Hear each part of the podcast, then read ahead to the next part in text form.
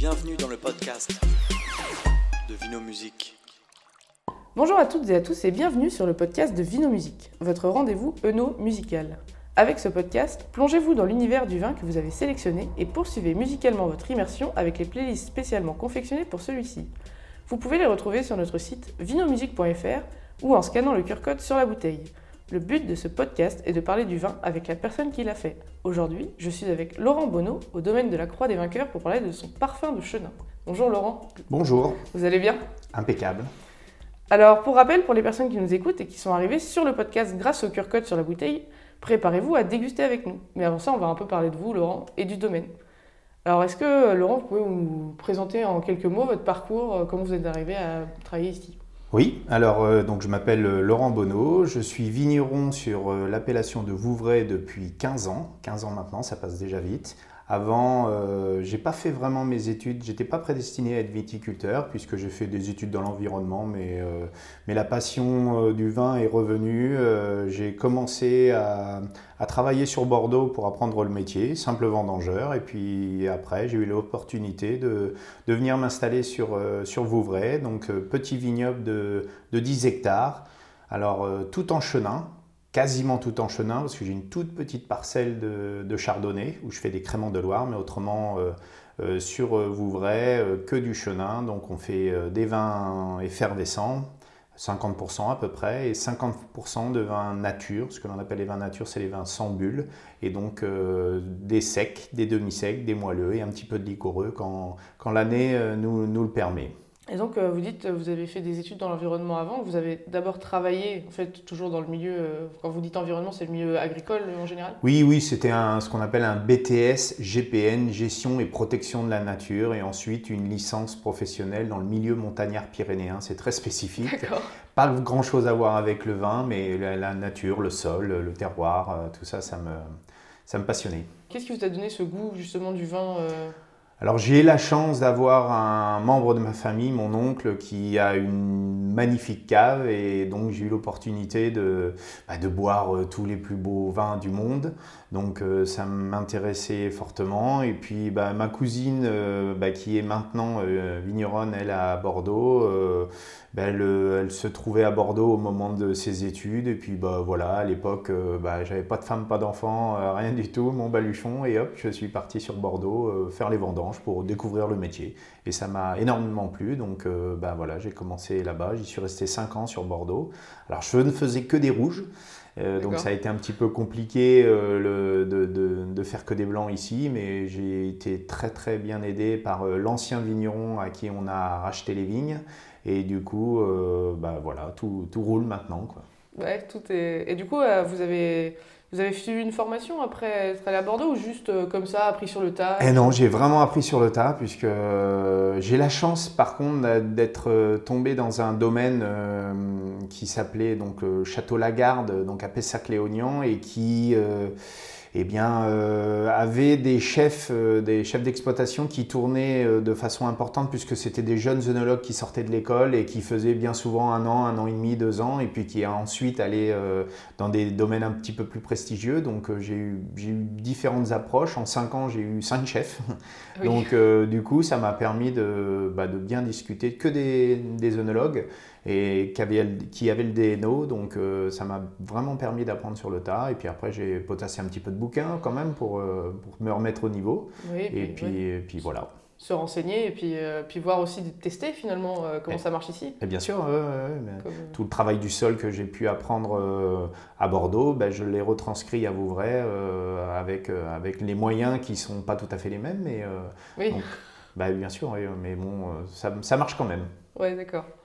Et donc, euh, vous l'avez déjà dit, ici on est à Vouvray. Euh, Est-ce que vous pouvez nous parler un petit peu de l'appellation, enfin de, Alors, des vins qu'on fait par ici? Oui, bien sûr. ouais. Alors Vouvray, euh, c'est une petite appellation, euh, 2000 hectares, donc ça ne fait pas partie des grandes appellations. Par contre, c'est une appellation qui a la chance d'être quand même relativement bien connue, notamment par exemple aux États-Unis. Enfin, à l'export, ça marche quand même relativement bien. Alors, on a la particularité d'avoir un seul cépage qui est le chenin. Et blanc bien, évidemment. hein. Et euh, ce, seul cépage, on peut le différencier en plein de facettes, puisque bah, j'en ai parlé tout à l'heure, il y a les méthodes traditionnelles, c'est tous les vins effervescents. euh, style champagne par exemple. hein. Et, euh, et ensuite, on a les vins nature, les vins secs, demi-secs, moelleux, liquoreux. Donc, c'est des vins avec plus ou moins de sucre, puisque les secs, on, est à, bah, on peut être à 0 g. Et puis, les liquoreux, on peut monter des liquoreux jusqu'à 300 grammes de résiduel. Bon, ça fait beaucoup, mais en Oui. 2009, en 2009, pour la naissance de, de mon fils Lubin, j'ai tenté une cuvée avec 300 grammes de résiduel. Et c'est un vrai bonheur même de le boire maintenant. euh, D'accord. voilà. Et je pense qu'il va être encore euh, fabuleux ces 50 prochaines années. Mais euh, ce qui fait la, la garde de ces vins-là, c'est le sucre ou... Alors il y a plusieurs paramètres. Euh, il y a le sucre bien évidemment, il y a surtout l'acidité et l'alcool. C'est vraiment un triptyque de ces trois paramètres qui, qui fait que bah, le vin euh, peut se garder euh, plus ou moins longtemps. D'accord. Et donc, euh, à Vouvray, vous avez dit euh, c'est une petite appellation. Et euh, qu'est-ce qui différencie? Parce que du coup, dans le Val-de-Loire, on fait pas mal de chenin. C'est finalement le représentatif de chenin, enfin surtout en Anjou et en fait en Touraine. Oui, Et, bien sûr, le chenin est présent dans toute la vallée de la Loire. hein, donc il y a eu d'ailleurs euh, cette année, là, il y a quelques, quelques mois, le, le concours, euh, enfin le congrès mondial des, des chenins qui s'est passé en Afrique du Sud. Et il y a une belle délégation de, de euh, qui, sont, qui sont allés là-bas justement pour représenter euh, fièrement le, le- le chenin de France et donc de la vallée de la Loire. D'accord. Et du coup, le, terroir d'ici.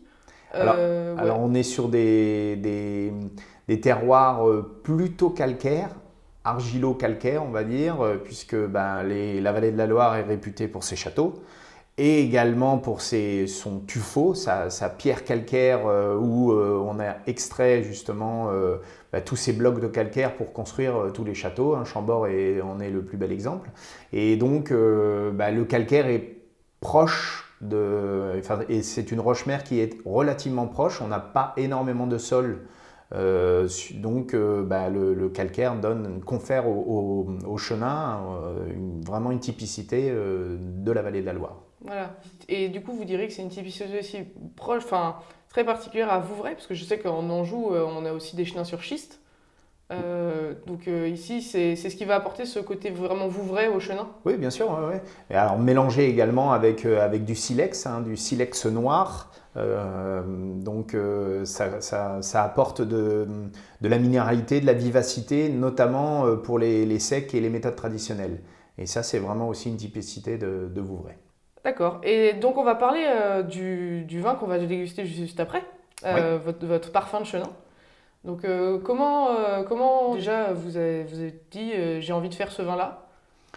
Alors, ce vin-là, c'était une demande aussi de, certains de mes clients qui voulaient un, vin facile à boire, léger, un peu le vin des copains, vraiment avec une gamme de prix un peu inférieure au, Vouvray.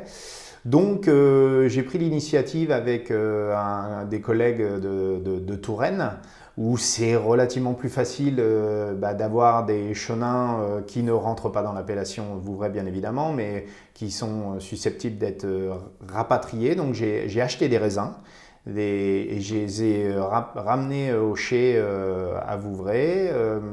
Donc je les ai vinifiés un peu à la, à la Sauvignon. J'ai utilisé des, des, des levures de Sauvignon justement. J'ai vinifié à très basse température, à 15 degrés pour garder un maximum d'arômes.